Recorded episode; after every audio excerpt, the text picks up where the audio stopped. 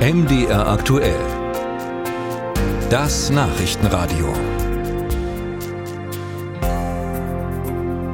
Würde am Sonntag Landtagswahl in Sachsen sein, dann würde die AfD stärkste Kraft mit 35 Prozent werden. Das hat der aktuelle Sachsentrend ergeben. Die Meinungsforscher von Infratest DIMAP, die haben bei den Sachsen nachgefragt. Weitere Ergebnisse?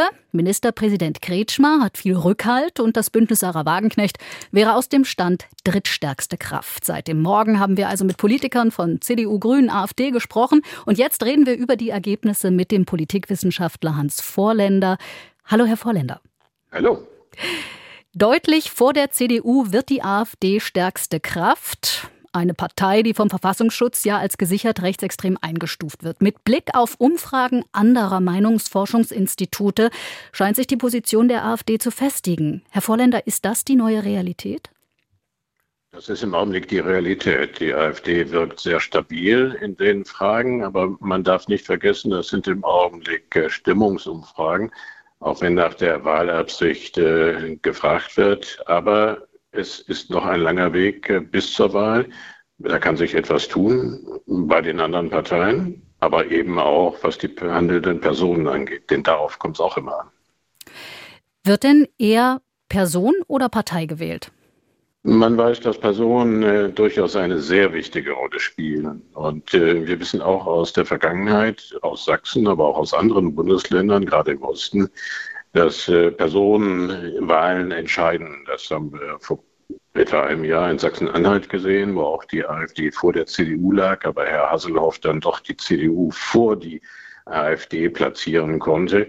Und wir haben auch bei der letzten Landtagswahl gesehen, dass es eben auf den Ministerpräsidenten damals Kretschmer heute wieder sehr stark ankommt. Und da der Ministerpräsident äh, doch relativ hohe Werte der Zufriedenheit äh, aufweisen kann, kann man davon ausgehen, dass das auch noch einmal vom Wähler und von der Wählerin beachtet wird und in Erwägung gezogen wird, wer denn tatsächlich dann nachher Ministerpräsident werden oder bleiben soll. Ja, Sie haben es schon angesprochen. Herr Kretschmer hat äh, mehr Rückenwind äh, als noch vor einem Jahr. Was macht Kretschmer richtig? Er ist präsent. Er ist überall präsent. Er ist im Land präsent. Er ist in den Medien präsent. Äh, es gibt ja kaum noch einen Sachsen oder eine Sächsin, die ihn nicht persönlich kennengelernt hat, weil er durch das Land reist und überall äh, sich als Kümmerer zeigt. Und äh, er kümmert sich um Sachsen, er will etwas für Sachsen bewirken und das äh, scheint ganz gut anzukommen. Wenn wir uns äh, jetzt noch ein anderes Phänomen anschauen bei Herrn Kretschmer, Sie haben es gesagt, fast jeder Sachse, jede Sächsin kennt ihn. Ähm, Anders ist das beim Bündnis Sarah Wagenknecht. Das holte bei dieser Umfrage aus dem Stand 8 Prozent, mehr als jeweils SPD und Grüne, die in der Regierung sitzen.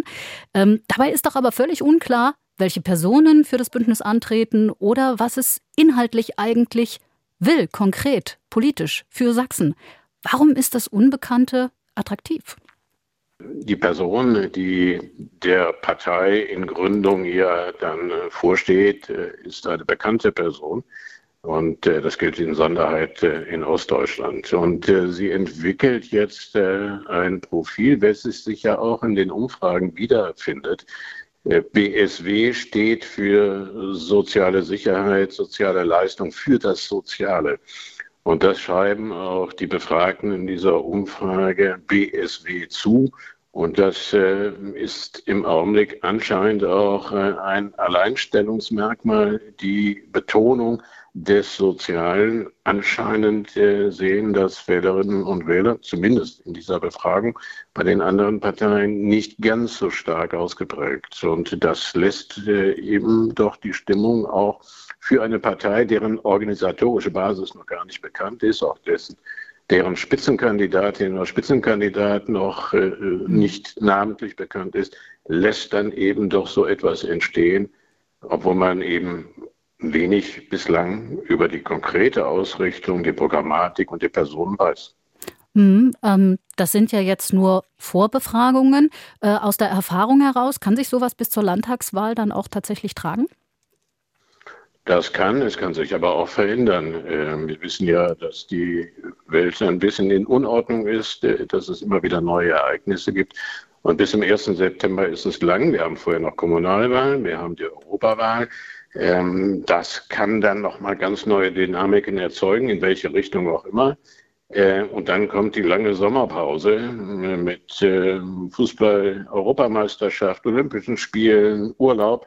Äh, das sind solche Faktoren, die auch für Stimmungen nicht unwesentlich sind. Und dann werden natürlich auch im Wahlkampf noch einmal die Zügel angezogen, gerade von den Spitzenkandidaten. Und dann wird es sich auch wieder zuspitzen auf die Personenauswahl, die miteinander konkurrieren.